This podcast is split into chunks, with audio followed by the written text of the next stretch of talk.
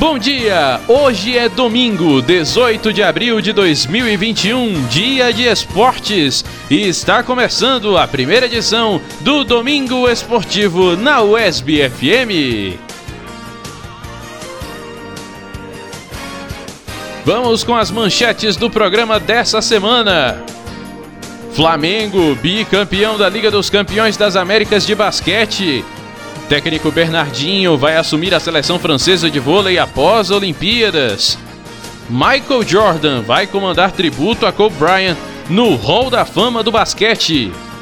Pré-olímpico de boxe é cancelado e Brasil pode ter sete vagas em Tóquio. Tudo isso e muito mais a partir de agora. E a gente começa falando de basquete. A América é rubro-negra Sete anos depois de conquistar a Liga das Américas, o Flamengo voltou a levantar o troféu mais importante do continente na última terça-feira ao conquistar a Champions League das Américas, criada na temporada 2019-2020. O título não poderia ter vindo de uma maneira mais emblemática. Jogando em Manágua, na Nicarágua, local onde foi realizada a fase final do torneio, o time do técnico Gustavo De Conte derrubou o anfitrião Real Esteli por 84 a 80, calando um ginásio com quase 5 mil pessoas. Com o troféu, o Flamengo se garante na disputa da próxima edição da Copa Intercontinental, o Mundial Interclubes da modalidade.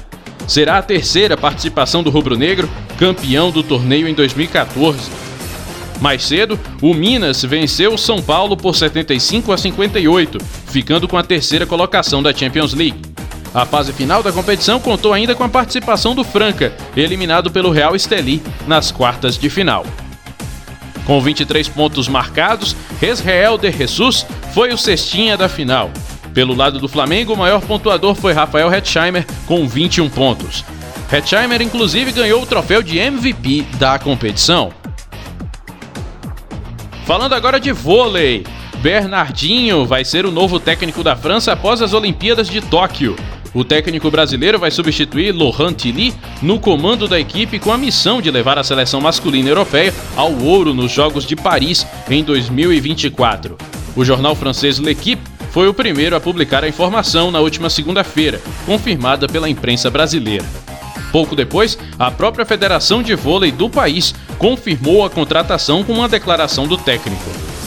A Federação Francesa procurou Bernardinho na última semana. O treinador, em entrevista ao portal Web Vôlei, porém, negou o acerto e afirmou que havia apenas recebido uma sondagem. Mesmo com o um acordo, o treinador não vai deixar o comando do Sesc Flamengo. A estreia à frente da seleção europeia deve ser em setembro no Campeonato Europeu. Um dos mais vitoriosos técnicos do país, Bernardinho, vai comandar pela primeira vez uma seleção estrangeira.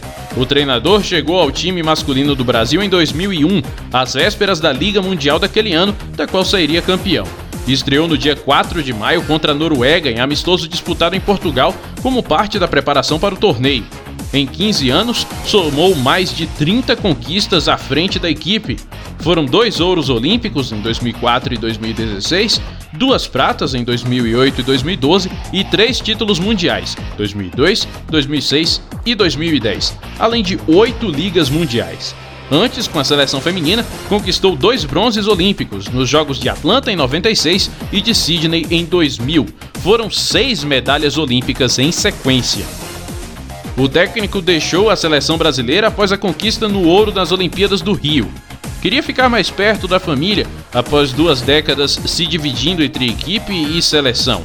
Agora, porém, assume uma nova missão para o próximo ciclo olímpico. Com a confirmação de que segue à frente do Sesc Flamengo, Bernardinho continuará o processo de montagem do elenco do Rubro Negro para a próxima temporada da Superliga. Na atual edição da competição nacional, o treinador levou o clube à quinta posição, sendo eliminado nas quartas de final para o SESI Bauru. E agora a gente vai para o mundo do tênis. Nós tivemos essa semana uma verdadeira aula da modalidade. Essa é a melhor definição para a vitória de Rafael Nadal na última quinta-feira. Atual número 3 do mundo, o espanhol atropelou o búlgaro, número 17, Grigor Dimitrov, e triunfou por 2 sets a 0 com duplo 6-1 em 55 minutos de partida. Com o resultado, o Toro Miura se garantiu nas quartas de final do Masters 1000 de Monte Carlo, onde já foi campeão em 11 oportunidades. É a 16ª vez consecutiva que Nadal chega entre os oito melhores da competição. Somando seus dois primeiros jogos no torneio monegasco, Nadal perdeu apenas 5 games no total. Venceu Delboni por 6-1 e 6-2 na estreia, e Dimitrov por duplo 6-1 nas oitavas. No duelo contra o búlgaro, a performance do espanhol foi mais impressionante ainda. Foram somente cinco erros não forçados, além de um domínio em seus games de saque e também com a devolução, onde ganhou praticamente 60% dos pontos. O set inicial de Nadal foi avassalador. Agressivo e se impondo diante de Dimitrov, o espanhol abriu 5-0 em 19 minutos, conseguindo distribuir winners e alternando bolas fundas e com muito topspin para tirar o adversário da zona de conforto. O rei do Saibro venceu 80% dos pontos com o primeiro serviço e 83% com o segundo, sem enfrentar nenhum breakpoint e cometendo apenas 3 erros não forçados contra 15 do búlgaro. Fechou em 6-1 e largou na frente. A superioridade se manteve no segundo set. Sólido, Nadal continuou comandando as ações e jogando um nível muito elevado de tênis. Com 4-0 no placar, o espanhol fez valer a vantagem e, com a quinta quebra de saque obtida no jogo, decretou a vitória mais uma vez por 6-1. Essa foi a quarta vez que o Toro Miura bateu Dimitrov em Monte Carlo. As outras foram em 2013, 2018 e 2019. E agora a gente fala do mundo das lutas. O brasileiro Glover Teixeira vai enfim receber sua segunda oportunidade de conquistar o cinturão peso meio pesado do UFC. O presidente da organização, Dana White, revelou nesta semana que o lutador mineiro vai desafiar o atual campeão Jan Blachowicz em 4 de setembro no UFC 266, ainda sem local definido. Glover Teixeira é o primeiro colocado do ranking do peso meio pesado, que vai até 93 quilos.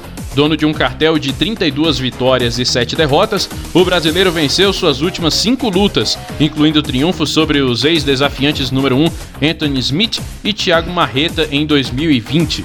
A sequência positiva garantiu a ele sua segunda oportunidade de disputar o título.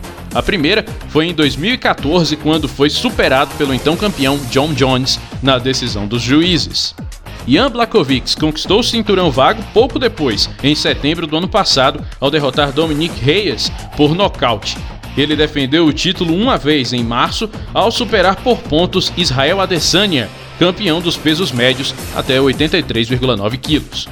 Polonês tem um cartel de 28 vitórias e 8 derrotas, e também tem uma sequência de 5 vitórias. Ele é o oitavo colocado no ranking peso por peso do UFC.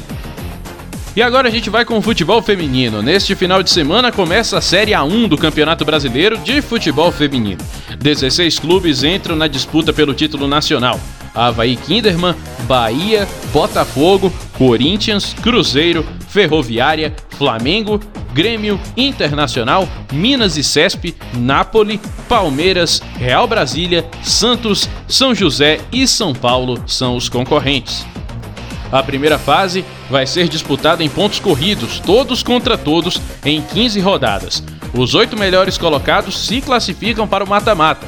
Os quatro últimos caem para a Série A2 do Campeonato Brasileiro Feminino de 2022. Nas quartas de final, o time de melhor campanha enfrenta o oitavo colocado, o segundo encara o sétimo e assim sucessivamente. Logo depois vem as semifinais e a final, todo um mata-mata em jogos de ida e volta. Neste domingo, cinco jogos movimentam a primeira rodada da competição. Às três da tarde tem Botafogo e Bahia no Engenhão, no Rio de Janeiro. Mesmo horário para São José e Havaí Kinderman no Martins Pereira, em São José dos Campos, São Paulo. Às três da tarde também tem Flamengo e Minas e Cesp no Estádio da Gávea. Às 5 horas, Cruzeiro e Real Brasília no Sesc Alterosas, em Belo Horizonte. E a gente finaliza às 8 da noite com Palmeiras e Ferroviária em São Paulo. Na semana que vem, a gente traz aqui todos os resultados. E vamos agora com o atletismo. O atual campeão mundial dos 100 metros, Christian Coleman, teve a pena por quebrar as regras de localização do controle antidoping reduzidas pela Corte Arbitral do Esporte, a CAS, mas vai seguir fora das Olimpíadas de Tóquio, o velocista só vai poder voltar a competir em 14 de novembro de 2021.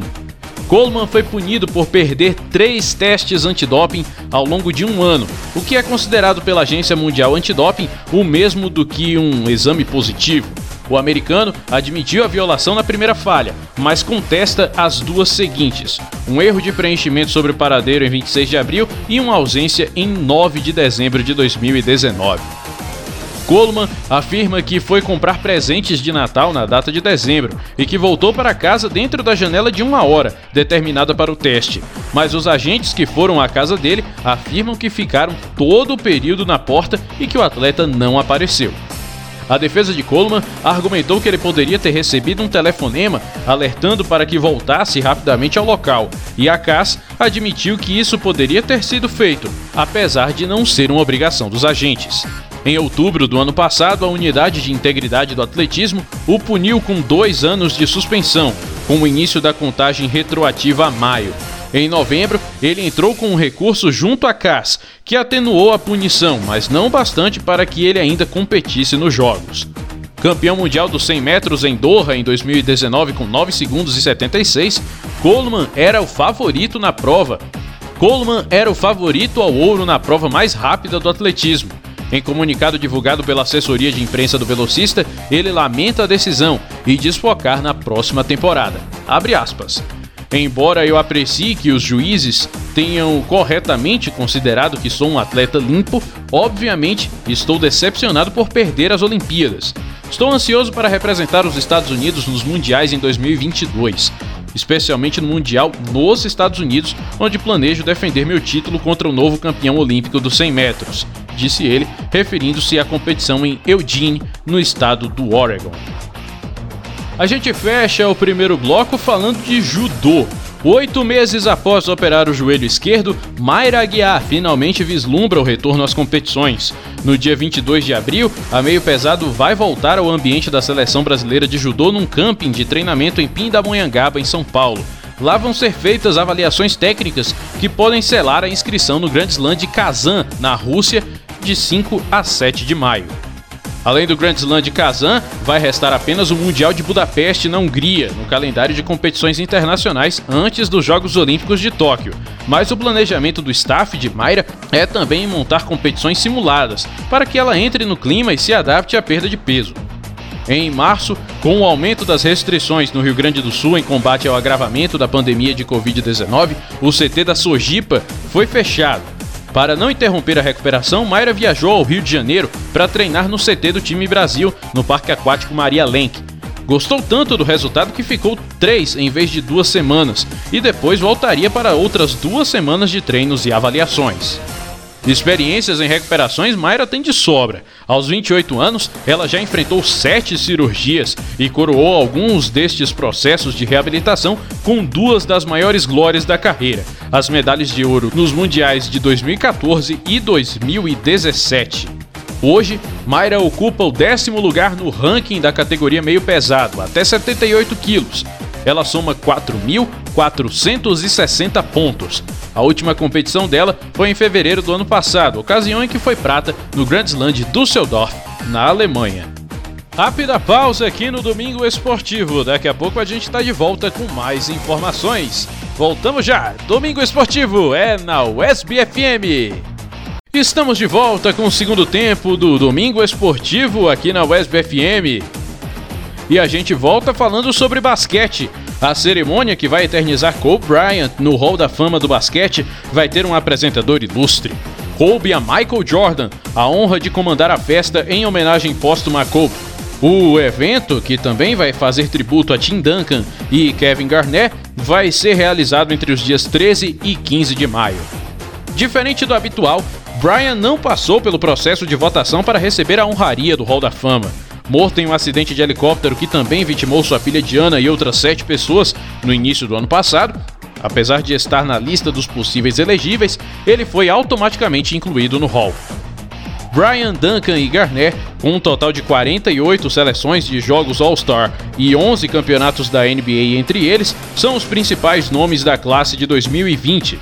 Todos eles entraram no Hall em seu primeiro ano como finalistas, assim como a jogadora da WNBA, Tamika Catchings. Além de comemorar os MVPs nas quadras, o Hall da Fama do basquete também homenageia treinadores e colaboradores. Juntando-se aos atletas para entrar nessa prestigiosa comunidade, estão os treinadores Ed Sutton, Rud Tomjanovic, Kim Mulkey, Barbara Stevens, Patrick Bowman, o ex-secretário-geral da FIBA, que faleceu em outubro de 2018, também vai fazer parte da lista. Entre os notáveis homenageados do Hall da Fama estão nomes como Michael Jordan, Shaquille O'Neal, Charles Barkley e John Wooden. Ainda falando sobre basquete, aos 35 anos, Lamarcus Aldridge anunciou nesta quinta-feira sua aposentadoria da NBA. Depois de 15 temporadas na Liga Americana, o jogador do Brooklyn Nets escreveu uma carta explicando sua retirada do esporte e a compartilhou nas redes sociais. Escrevo essa carta com um coração pesado. No meu último jogo, joguei lidando com um batimento cardíaco irregular. Mais tarde naquela noite, minha frequência ficou ainda pior, o que me preocupou. Na manhã seguinte, contei ao time o que se passou, e eles foram ótimos em me levar ao hospital para um check-up. Embora eu esteja melhor agora, o que eu senti naquela noite com meu coração foi uma das coisas mais assustadoras que eu já vivi. Dito isso, eu tomei a difícil decisão de me aposentar da NBA, fecha aspas, disse Aldridge. Lamarcus Aldridge começou sua carreira na NBA à frente do Portland Trail Blazers em 2006. Desde 2015 estava jogando pelo San Antonio Spurs, mas em março deste ano se transferiu para o Brooklyn Nets. Fez apenas cinco jogos pela equipe de Nova York. Ele esteve sete vezes no All-Star Game. E a gente continua falando sobre esportes americanos, porque mais uma das grandes figuras dos esportes americanos vai dando adeus. Julian Edelman anunciou a sua aposentadoria do futebol americano em vídeo divulgado nas suas redes sociais. O jogador teve seu contrato rescindido com o New England Patriots na última segunda-feira, com a designação de que o wide receiver foi reprovado em exame físico, o que deu uma pista sobre o fim de sua carreira. Julian Edelman jogava como quarterback no futebol americano universitário, mas fez a transição para wide receiver com os Patriots após ser draftado em 2009 e eventualmente se tornou um dos alvos preferidos do ex-jogador do time, Tom Brady. O recebedor foi peça importante na conquista dos últimos três Super Bowls do New England Patriots em 2015, 2017 e 2019 tendo sido eleito MVP da partida do último título contra o Los Angeles Rams em 2019. No ano passado, o primeiro da sua carreira sem Brady, Edelman acabou sofrendo com lesões e só esteve presente em seis das 16 partidas da equipe. Edelman deixa o futebol americano como um dos maiores ídolos da história do New England Patriots. Seus números individuais não vão convencer o comitê do Hall da Fama do futebol americano que ele merece uma vaga, mas com certeza deve ser eternizado no Hall da Fama dos Patriots. Bom, agora a gente vai com o momento esportes. Jordan Ferraz vai trazer todas as novidades do mundo dos games agora no Domingo Esportivo.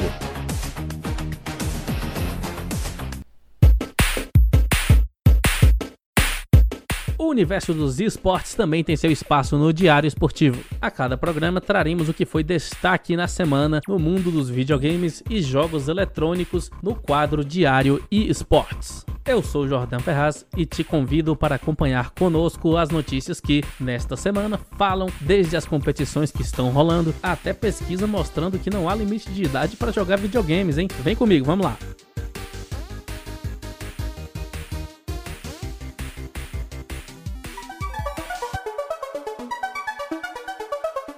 Pesquisa aponta que o número de jogadores com mais de 55 anos cresceu nos últimos anos. Segundo uma pesquisa recente da Global Web Index, o número de jogadores com mais de 55 anos tem crescido nos últimos três anos. O levantamento aponta que pessoas entre 55 e 64 anos que têm o hábito de jogar jogos eletrônicos cresceu em 32% desde 2018. Jogadores normalmente são retratados na mídia de uma certa forma, mas com muitos estereótipos. Eles não necessariamente são como você pensa comentou David Melia, vice-presidente de esportes e jogos da GWI, sobre os dados. Além disso, a pesquisa revela que 86% dos usuários de internet também são gamers e 24% de pais e avós estão jogando mais com os filhos e netos, fazendo disso um passatempo em família. Ao todo, 19.500 pessoas de várias regiões foram entrevistadas para o levantamento. As informações são da GamesIndustry.biz.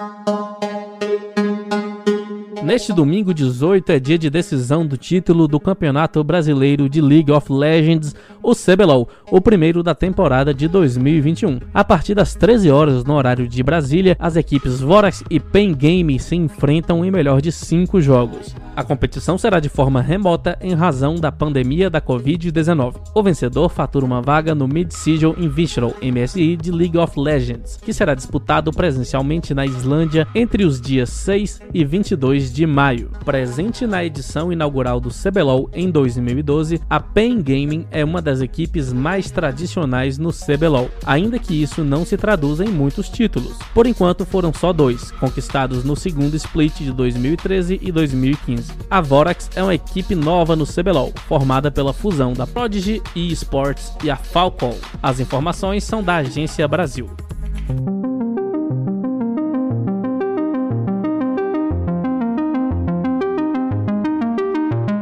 Apex Legends ultrapassa marca de 100 milhões de jogadores. Em uma postagem no Twitter oficial da Apex Legends, a Respawn anunciou que o Battle Royale ultrapassou a marca de 100 milhões de jogadores. A desenvolvedora ainda divulgou um vídeo comemorativo. O jogo foi lançado há pouco mais de dois anos e 50 milhões de jogadores foram registrados em apenas 28 dias à época. Apex Legends está disponível gratuitamente para PS4, Xbox One, Switch e PC. As informações são do Nerd Bunker.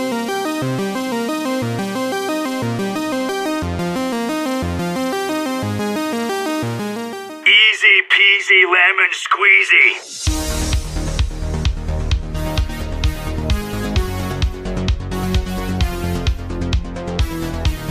Valve altera regras de VACBAN e jogadores banidos poderão voltar ao CSGO. Prestes a começar a temporada 2021 dos eventos Road to Major, a desenvolvedora Valve anunciou mudanças nas regras do VACBAN, que proibia jogadores de disputarem campeonatos oficiais de CSGO.